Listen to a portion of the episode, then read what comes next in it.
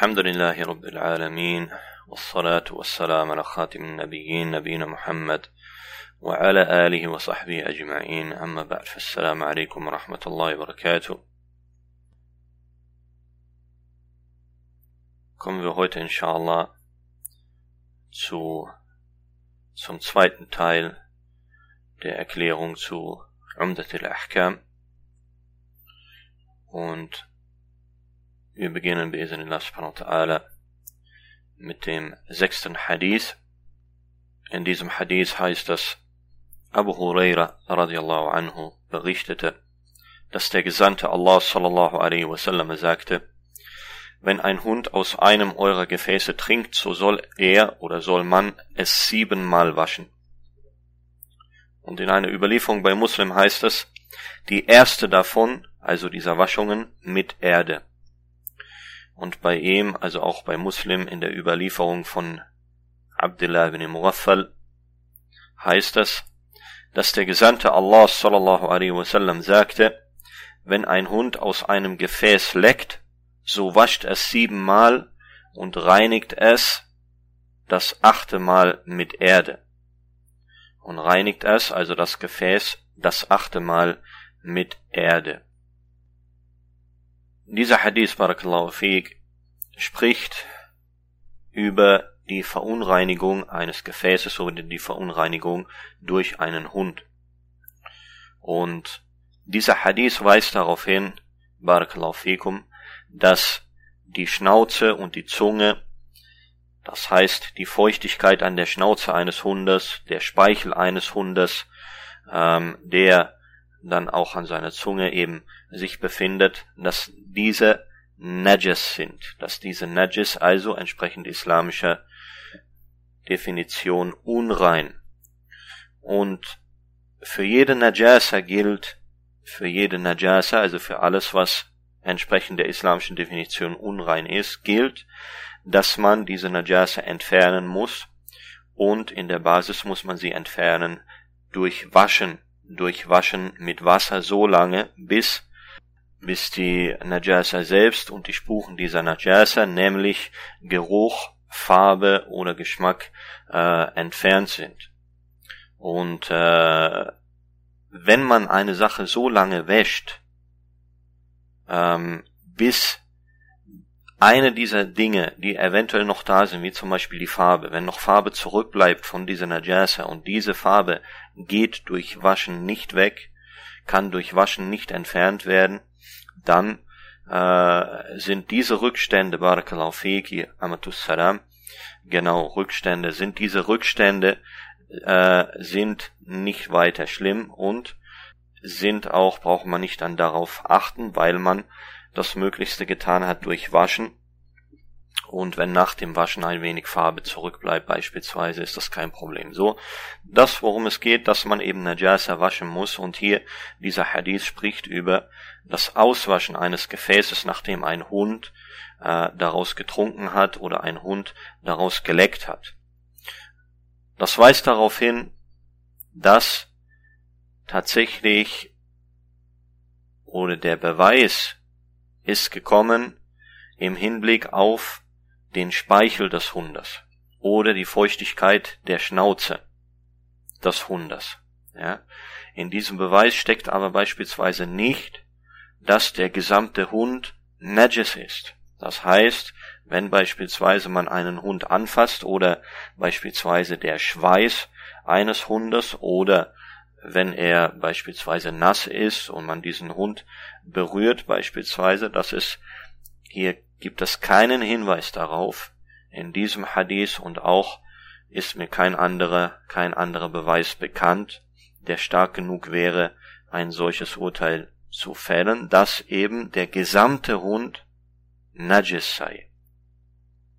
Wie ich gesagt habe, dieser Hadith, den der uns hier vorliegt von Abi Huraira radiallahu anhu. Hier kann man äh, hier kann man erkennen, dass wie gesagt äh, nur der Speichel des Hundes oder nur vom Speichel des Hundes hier die Rede ist, beziehungsweise seine Schnauze und der Feuchtigkeit an seiner Schnauze, Wallahu ta'ala alam.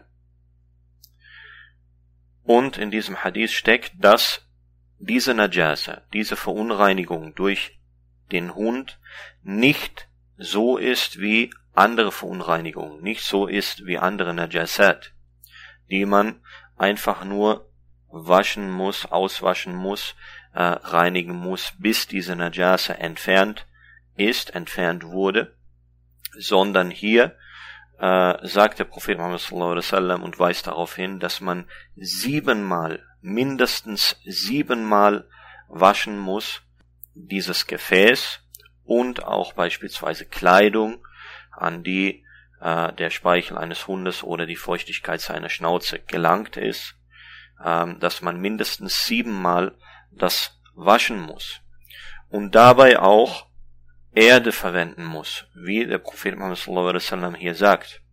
Was diese Erde angeht, die genannt ist, so ist natürlich die Erde ist noch ein Zusatz, ein reinigender Zusatz äh, zum Wasser, der hier verlangt wird, der verlangt wird, der befohlen ist. Ja? Und hier gibt es mehrere Riwayat, mehrere ähm, Wortlaute dieses Hadith. Und zwar äh, gibt es den Wortlaut, dass das erste Mal des siebenmaligen Auswaschens mit Erde sein soll. Es gibt eine Aussage oder ein Wortlaut, in dem der Prophet Muhammad wasallam sagt, dass die letzte, also die letzte dieser sieben Male mit Erde sein soll, die Auswaschung. Dann gibt es äh, die Aussage, dass die achte beim achten Mal des Auswaschens oder man beim achten Mal äh, das Gefäß mit Erde reinigen soll. Und hier ist, hier aus diesen Wortlauten geht hervor, dass nicht wichtig ist, Wallahu ta'ala a'lam, nicht wichtig ist, welches Mal dieses siebenmaligen Auswaschens ich Erde benutze, sondern das Wichtige ist, dass ich mindestens einmal, dass ich einmal während dieser sieben Male oder nach dieser sieben Male, das achte Mal, dass ich einmal Erde benutze. Und das geht aus diesen verschiedenen Wortlauten hervor. Hier ist zu erwähnen, Barakallahu fikum, dass das Auswaschen mit Erde hat verschiedene Formen. Zum Beispiel, dass man mit Wasser auswäscht und dann mit Erde ausreibt, sozusagen dieses Gefäß. Das ist eine Form, eine zulässige Form. Die zweite zulässige Form, das ist, dass man Erde nimmt und damit dieses Gefäß ausreibt und dann Wasser hinterher gibt. Okay, das ist die zweite Form. Die dritte zulässige Form ist, dass man Erde mit Wasser mischt und dann mit diesem, mit diesem Wasser, in dem sich Erde befindet, das Gefäß reinigt. All diese, all diese Möglichkeiten gibt es hier. Und all diese Möglichkeiten sind, wie Iznillah subhanahu wa ähm, sind richtige Möglichkeiten und bedeuten, dass man das erfüllt oder erfüllt hat, was verlangt wird in dem Hadith vom Prophet Muhammad sallallahu alaihi wasallam. Ein weiteres Thema hierzu ist, ob beispielsweise Seife oder Waschmittel diese befohlene, hier in diesem Hadith befohlene Erde ersetzt. Und hier gibt es verschiedene Meinungen unter den Gelehrten. Eine Meinung, die erste Meinung ist, dass man Erde benutzen muss.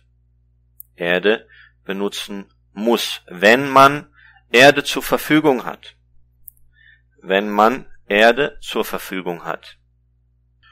Die zweite Meinung ist, und das ist Wallahu ta'ala alam, die richtigere Meinung, dass es erlaubt ist, anstatt der Erde ein anderes Reinigungsmittel, was als Reinigungsmittel bekannt ist und benutzt wird, zu benutzen.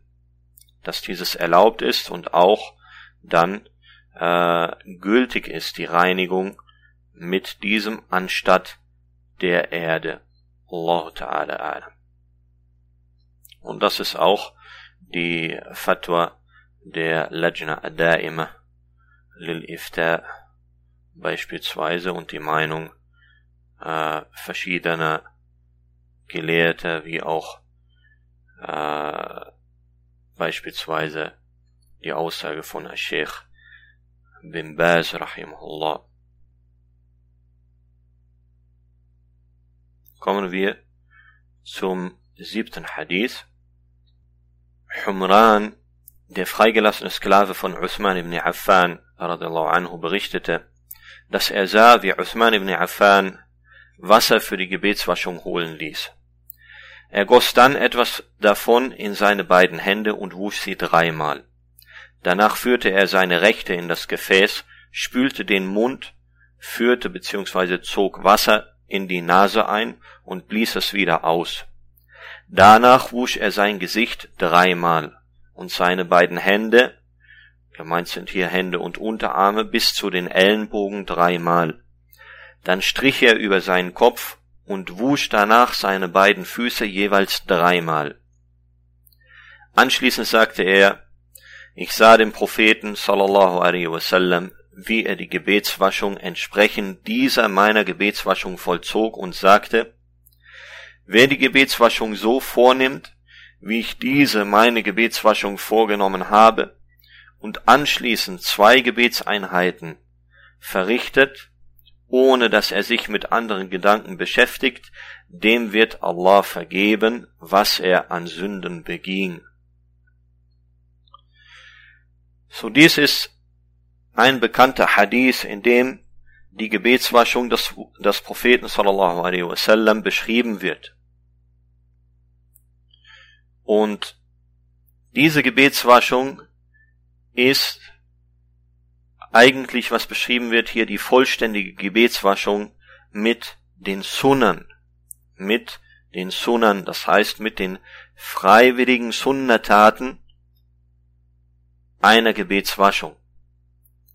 Und diese Sunna, die liegt in dem dreimaligen Waschen beispielsweise des Gesichtes, der Arme, der Füße.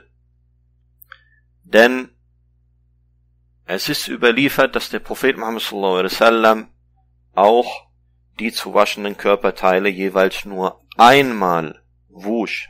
Und das ist die Pflicht. Das ist die Pflicht. Das ist Al-Wajib. Al-Qadr Al-Wajib.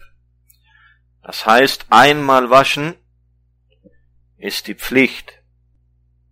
Es ist auch überliefert, dass der Prophet Muhammad sallallahu alaihi wasallam zweimal gewaschen hat, die zu waschenden Körperteile. Das heißt, gewaschen hat zweimal sein Gesicht, zweimal seine Hände und Unterarme bis zu den Ellenbogen und zweimal die Füße. Und es ist wie hier überliefert dieses dreimalige und dreimal ist die, yani wenn man vollständig mit den Sunan das macht, das heißt die, äh, die kompletteste oder die vollständigste Art, das Wudu ist, dass man die zu waschenden Körperteile dreimal, dreimal wäscht. Und das ist auch die Obergrenze. Man wäscht nicht viermal und fünfmal, dreimal ist die Obergrenze und damit hat man die Vollständigkeit sozusagen das Wudu auch erfüllt. Weiterhin ist genannt hier auch, dass er vor dem Wudu, vor dem eigentlichen Wudu, Wasser in beide Hände goss und sie dreimal wusch, bevor er die Hände in das Wassergefäß eintaucht um daraus Wasser zu nehmen, um Wudu zu machen. Und hier hatten wir den Hadith schon das letzte Mal besprochen, dass es eine Pflicht ist, dieses zu tun, nachdem man erwacht aus dem Schlaf. Und das hat zu tun mit Hygiene, mit Sauberkeit.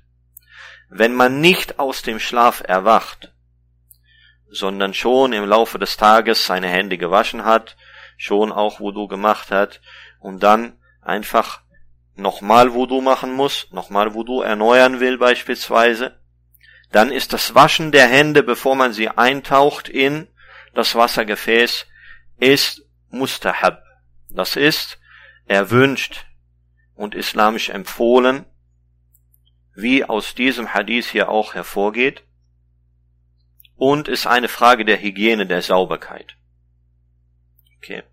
In diesem Hadith steckt auch das Ausspülen des Mundes und das Ausspülen der Nase. Und das ist auch, was eine Pflicht ist. Eine der Pflichten des Wudu, was gehört zum Waschen des Gesichtes, weil Mund und Nase gehören zum Gesicht. Und zum Waschen des Gesichtes gehört Mund und Nase auszuspülen, auszuwaschen, wie es hier unter anderem in diesem Hadith auch genannt wird und wie der Prophet Muhammad sallallahu alaihi wasallam in einem Hadith, den wir das letzte Mal besprochen haben, befiehlt. So auch dieses ist hier genannt in diesem Hadith. Wer die Gebetswaschung so vornimmt, das ist die Aussage des Propheten Muhammad sallallahu alaihi wasallam, nachdem er nachdem er die Gebetswaschung so vollzogen hat, wie sie beschrieben wurde von Uthman bin Affan oder so gemacht wurde von Uthman bin Affan. Danach sagte der Prophet Muhammad sallallahu alaihi wasallam, wer die Gebetswaschung so vornimmt, wie ich diese meine Gebetswaschung vorgenommen habe und anschließend zwei Gebetseinheiten verrichtet, ohne dass er sich mit anderen Gedanken beschäftigt, dem wird Allah vergeben, was er an Sünden beging. Das weist darauf hin auf die auf den Vorteil, wenn man die Sunnen einhält für die Ibadat. Wenn man in den islamisch-gottesdienstlichen Handlungen auch die freiwilligen Sunnataten ausführt, die freiwilligen Sunnataten der Ibadat auszuführen und somit diese Ibadat, diese gottesdienstlichen Handlungen zu vervollständigen, zu verschönern, das hat nicht nur den Vorteil, dass es dann yani, wahrscheinlicher wird, dass diese Ibadah angenommen wird bei Allah subhanahu wa ta'ala, sondern die Belohnung dafür wird vermehrt. Die Belohnung für diese gottesdienstliche Handlung wird vermehrt, wenn ich eben die dazugehörigen freiwilligen Sunna-Handlungen, die überliefert wurden vom Propheten Muhammad sallallahu alaihi wasallam als freiwillige Handlungen, wenn ich diese mit ausführe. Mit der Absicht, Allah subhanahu wa ta'ala zufriedenzustellen, indem ich dem Vorbild des Propheten Muhammad sallallahu alaihi wasallam folge, auf beste Weise. Und hier ist diese Belohnung gewaltig. Wenn man also Al-Wudu durchführt mit diesen Sunna-Handlungen, wie es hier beschrieben wurde von Uthman radiallahu anhu, und dann zwei Gebetseinheiten verrichtet, ohne dass man sich mit Gedanken beschäftigt und unkonzentriert ist während dem Gebet, sondern dass man sich konzentriert während dem Gebet auf das Gebet und dass die Gedanken nicht abschweifen, wenn man dieses dann tut, dem wird Allah vergeben, was er an Sünden beging. Das bedeutet alle Sünden. Alle Sünden, alle kleinen Sünden. Alle kleinen Sünden. Denn die großen Sünden, Barakallahu fikum, worauf viele Gelehrte hingewiesen haben, sie machen die Taube notwendig. Sie machen eine gültige Taube, eine gültige Reue bei Allah subhanahu notwendig, die großen Sünden. Und die kleinen Sünden sind es, die getilgt werden durch Taten wie diese Tat. Und das ist ein Versprechen von Allah subhanahu. Oder die getilgt werden durch das Sprechen bestimmter, bestimmter Askar, bestimmten Gedenkens an Allah subhanahu wa ta'ala, wie enthalten beispielsweise im Gedenken an Allah subhanahu wa ta'ala am Morgen und am Abend, wie es überliefert wurde vom Propheten Muhammad sallallahu alaihi wasallam, und dann der Hinweis dazu kam vom Propheten Muhammad sallallahu alaihi wasallam, dass dadurch die Sünden vergeben werden, auch wenn sie beispielsweise so viel sind wie Schaum auf dem Meer. So hiermit sind die kleinen Sünden gemeint, Wallahu ta'ala alam. Kommen wir zum achten Hadith. Amr ibn Yahya al-Mazini berichtete über seinen Vater, dass dieser sagte, ich sah, wie Amr ibn Abi al-Hassan, Abdullah ibn Zayd, über die Gebetswaschung des Propheten Allah sallallahu alaihi wasallam fragte. Also Amr ibn Abi al-Hassan hat Abdullah, Abdullah ibn Zayd über die Gebetswaschung des Propheten sallallahu alaihi wasallam befragt. Er, also Abdullah ibn Zayd, ließ sich ein kleines Gefäß mit Wasser holen und verrichtete dann für sie, also die Anwesenden, die Gebetswaschung des Gesandten Allah sallallahu alaihi wasallam. So goss er Wasser aus dem kleinen Gefäß in seine beiden Hände und wusch dann seine beiden Hände dreimal. Danach führte er seine Hand in das Gefäß ein, spülte seinen Mund, führte bzw. zog Wasser in seine Nase ein und blies es wieder aus. Dreimal mit drei Handvoll Wasser. So hier, Barakallahu fikum, in diesem Hadith steckt eine Sache und zwar, dass es um jemanden die Religion und die Themen in der Religion beizubringen, es von Vorteil ist, das auch praktisch, praktisch äh, beizubringen und praktisch zu lehren, wenn das möglich ist. Und so hat also hier beispielsweise Abdullah ibn Zayd radiallahu anhuma und auch wie zuvor Uthman ibn Affan haben sich Wasser holen lassen, um zu zeigen, am praktischen Beispiel, wie der Prophet Muhammad sallallahu alaihi wasallam die Gebetswaschung vollzogen hat. Und auch hier ist das Reinigen der Hände, bevor man diese Hände in das Wassergefäß einführt, ist genannt. Was hier auch nochmal die Wichtigkeit der Hygiene, die Wichtigkeit der Sauberkeit unterstreicht. Und dass es ein Bestandteil ist, das Wudu und eine Sunna und wie ich gesagt habe, wenn man vom Schlaf erwacht, sogar ein Wajib, das heißt ein, eine Pflicht. Und auch ist genannt das Spülen des Mundes und der Nase. Dann führte er seine Hand ein und wusch sein Gesicht dreimal. Mund und Nase, Barakallahu fikum, ist hier erwähnt die Art und Weise, wie der Prophet Muhammad sallallahu alaihi wasallam das getan hat. Die Hauptsache ist, dass man Mund und Nase ausspült. Spült und reinigt. Und das wird erreicht, indem man das mindestens einmal tut. Einmal ist die Pflicht. Um diese Pflicht zu erfüllen, zweimal wurde überliefert, diese, das Waschen auch zweimal. Und Dreimal ist die Sunna, die vervollständigte Sunna. Und wie hat der Prophet Muhammad sallallahu alaihi wasallam dieses getan? Er hat das Wasser in eine Hand, mit einer Hand hat er Wasser geschöpft und hat dann aus dieser Hand voll Wasser, hat er Wasser in den Mund und gleichzeitig auch in die Nase eingeführt. Dreimal mit drei Handvoll Wasser. Das heißt jeweils eine Handvoll Wasser, um damit das Wasser in Mund und Nase einzuführen. Das braucht zu Beginn, braucht es ein wenig Übung, aber man gewöhnt sich daran und man kann tatsächlich mit einer Handvoll Wasser Wasser einführen in den Mund und um den Mund zu spülen und gleichzeitig Wasser einführen in die Nase, um die Nase so zu spülen, indem man dieses Wasser einzieht in die Nase. Das Einziehen in die Nase soll so weit sein, wie man kann, ohne zu übertreiben, indem man Wasser so weit einzieht, bis es schmerzt. Weil dieser Schmerz, der entsteht, wenn man Wasser in die Nase einzieht, das ist ein Schaden und ist schädlich.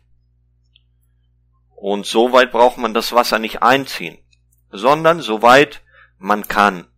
Und man soll sorgfältig und yani sogar das, äh, wie sagt man, yubaligh fi, Man soll normalerweise auch ein wenig, ja, nee, wirklich äh, das nicht übertreiben, aber man soll sehr darauf achten und sehr sorgfältig das machen, außer wenn man fastet.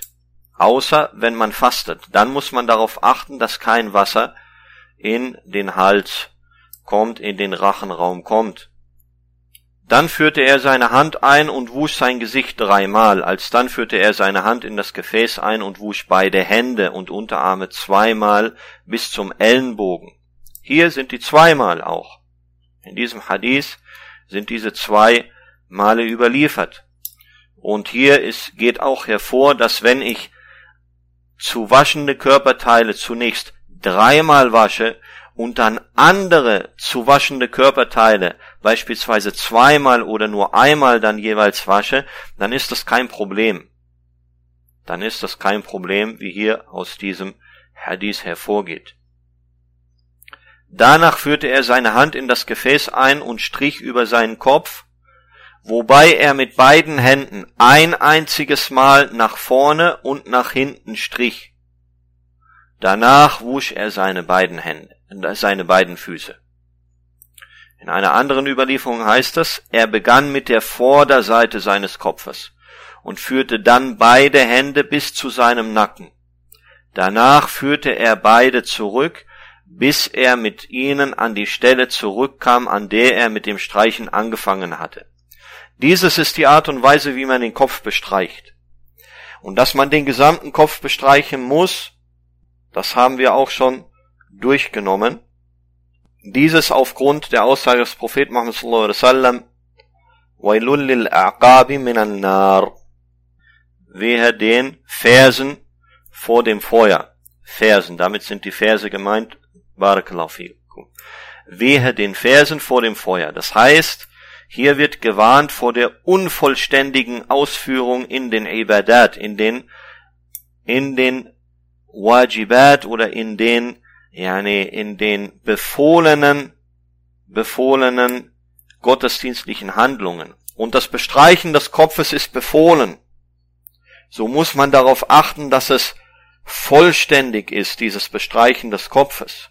Und diese Vollständigkeit, das Streichen des Kopfes oder das Bestreichen des Kopfes ist hier erwähnt, wie man das machen soll. Wie der Prophet Muhammad das gemacht hat. Er begann mit der Vorderseite seines Kopfes und führte dann beide Hände bis zu seinem Nacken. Danach führte er beide zurück, bis er mit ihnen an die Stelle zurückkam, an der er mit dem Streichen angefangen hat, hatte. Es gibt andere Überlieferungen, in denen überliefert ist, dass der Prophet Muhammad wasallam, wenn er längere Haare hatte, dass er dann vom Scheitel beginnend die Haare bestrichen hat von oben nach unten Einmal, ohne zurückzuführen die Hände. Vom Scheitel ausgehend oben die Hände runtergeführt hat, über seine langen Haare gestrichen hat, ohne die Haare von ihrem Platz zu bewegen, wie es heißt in diesen Überlieferungen. Das ist eine andere Art, die auch überliefert wurde vom Propheten Muhammad sallallahu alaihi wasallam für diejenigen, die lange Haare haben. Wobei zu beachten ist, dass tatsächlich die der gesamte Kopf auch bestrichen wird dabei. Das heißt nicht nur vorne einmal so runter und dann den hinteren Teil der Haare und des Kopfes äh, auslassen. Nein, der gesamte Kopf muss hier bestrichen werden. Auch wenn man lange Haare hat und dann eben auf diese Art und Weise den Kopf bestreicht, einmal mit den Händen vom Scheitel ausgehend nach unten über die Haare äh, streichen bis, yani bis zum, äh, bis zum Nacken auch. Ja, man muss nicht die Haare komplett bestreichen. Wenn man, wenn eine Frau lange Haare hat, sehr lange Haare, die von mir aus bis zur Hüfte gehen, dann muss sie jetzt nicht die Haare bestreichen bis zur Hüfte. Nein.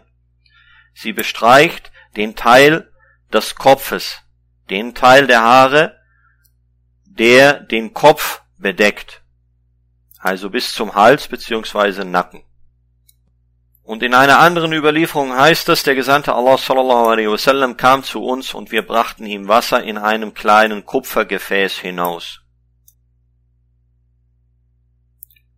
Kommen wir zum neunten Hadith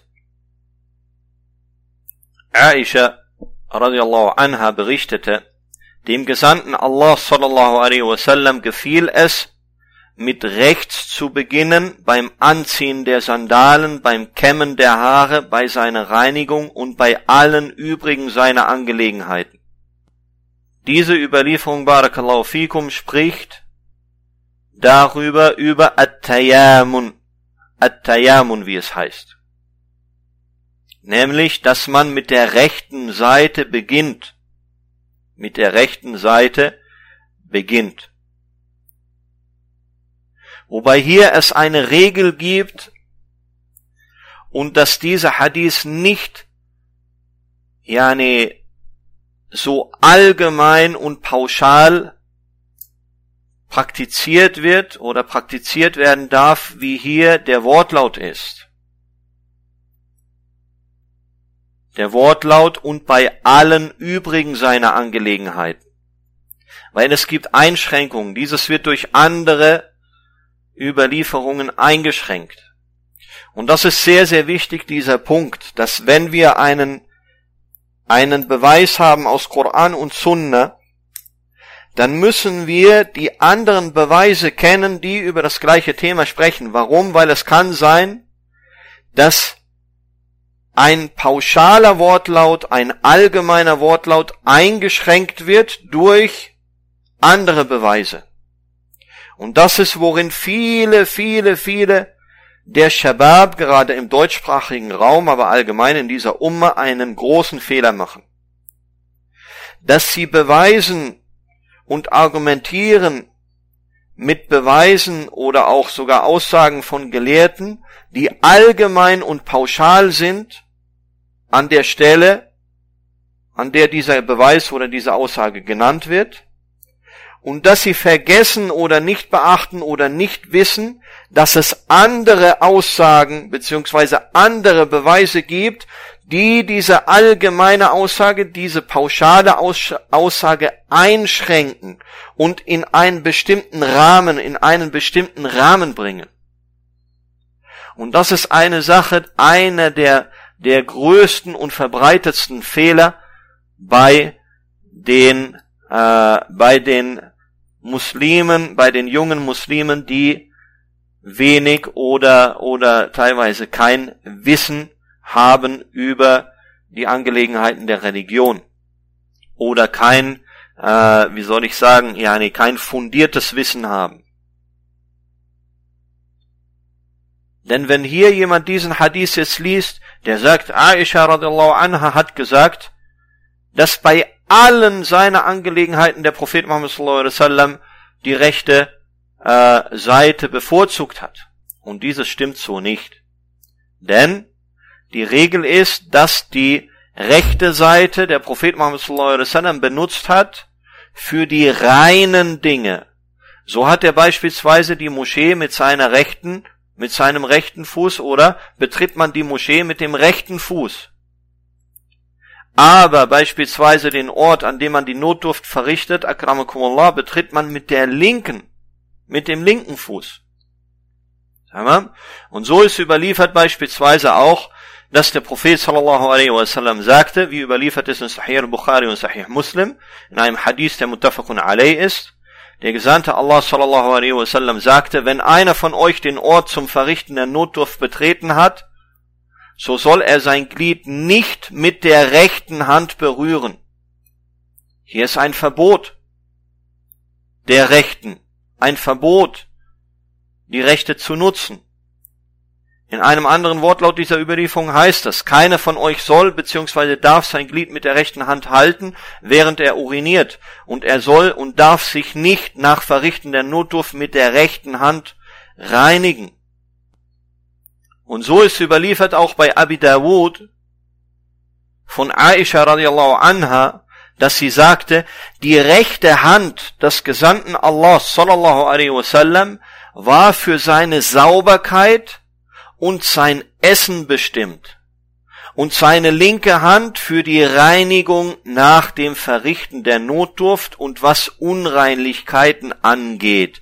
وَمَا كَانَ مِنْ أَذَى und was Unreinlichkeiten angeht. So dass es hier auch zu erwähnen im Zusammenhang mit diesem Hadith, dass die reinen und guten Dinge äh, benutzt waren eben äh, benutzt hat die rechte Seite und auch die rechte Seite bevorzugt hat, jedoch die unreinen Dinge, wie auch zum Beispiel das Betreten des, äh, des Ortes zum Verrichten der Notdurft, akramakumullah, mit der linken Seite. Das war der neunte Hadith, Barakallahu fikum. Nu'aym al-Mujmir berichtete, das ist der zehnte Hadith, Nu'aym al-Mujmir berichtete von Abi Huraira radiallahu anhu, der über den Propheten sallallahu alaihi wasallam berichtete, dass dieser sagte, Wahrlich, die Angehörigen meiner Gemeinschaft werden am Tage der Auferstehung aufgerufen und sie werden mit einem leuchtenden Mal auf der Stirn und an den Fußgelenken als Spuren der Gebetswaschung erscheinen. Wer von euch sein leuchtendes Mal, also durch die Gebetswaschung über die Pflichtstellen hinaus, verlängern kann, der soll es tun. Und in einem anderen Wortlaut überliefert bei Muslim heißt es, ich sah Abu Huraira die Gebetswaschung vollziehen. Dabei wusch er sein Gesicht und dann seine beiden Hände und Unterarme, bis er fast die Schultern erreichte. Danach wusch er seine beiden Füße bis hoch zu seinen Waden und sagte dann, ich hörte den Gesandten Allah sallallahu alaihi wasallam sagen, Wahrlich, die Angehörigen meiner Gemeinschaft werden am Tage der Auferstehung aufgerufen und sie werden mit einem leuchtenden Mal auf der Stirn und an den Fußgelenken als Spuren der Gebetswaschung erscheinen. Wer von euch sein leuchtendes Mal an der Stirn und an den Fußgelenken durch die Gebetswaschung über die Pflichtstellen hinaus verlängern kann, der soll es tun. Und in einem Wortlaut von Muslim überliefert heißt es, ich hörte meinen geliebten Freund sallallahu alaihi wasallam sagen, der Schmuck des Gläubigen erreicht die Stelle, die die Gebetswaschung erreicht hat. Das ist ein, ja, ein Ergebnis der Gebetswaschung, wenn man die Gebetswaschung richtig und gültig durchführt als Muslim, dass die Stellen an der Stirn und an den Fußgelenken leuchten. Es gibt hier ein leuchtendes Mal, wie der Prophet Muhammad wasallam davon berichtet. Er berichtet aber auch, dass dieses leuchtende Mal die Stelle erreicht, die die Gebetswaschung Al-Wudu erreicht hat. Und die Stellen, die Al-Wudu erreicht, die bei der Gebetswaschung erreicht werden. Diese Stellen sind überliefert. Und das Al-Wudu bis über die Ellenbogen durchgeführt wird und bis über die Knöchel. Und als Gesicht gilt das, was Gesicht genannt wird, nämlich vom Kinn bis zum Haaransatz und vom Beginn des linken Ohres bis zum Beginn des rechten Ohres. Dieses ist das Gesicht. Das heißt, wie einige Gelehrte, wie auch Ibn al-Qayyim rahimahullah beispielsweise darauf hingewiesen haben, man kann diese Spuren, man kann diese leuchtenden Male nicht verlängern. Da sie, wie der Prophet Muhammad sallallahu alaihi wasallam gesagt hat, die Stellen erreicht, die die Gebetswaschung erreicht hat.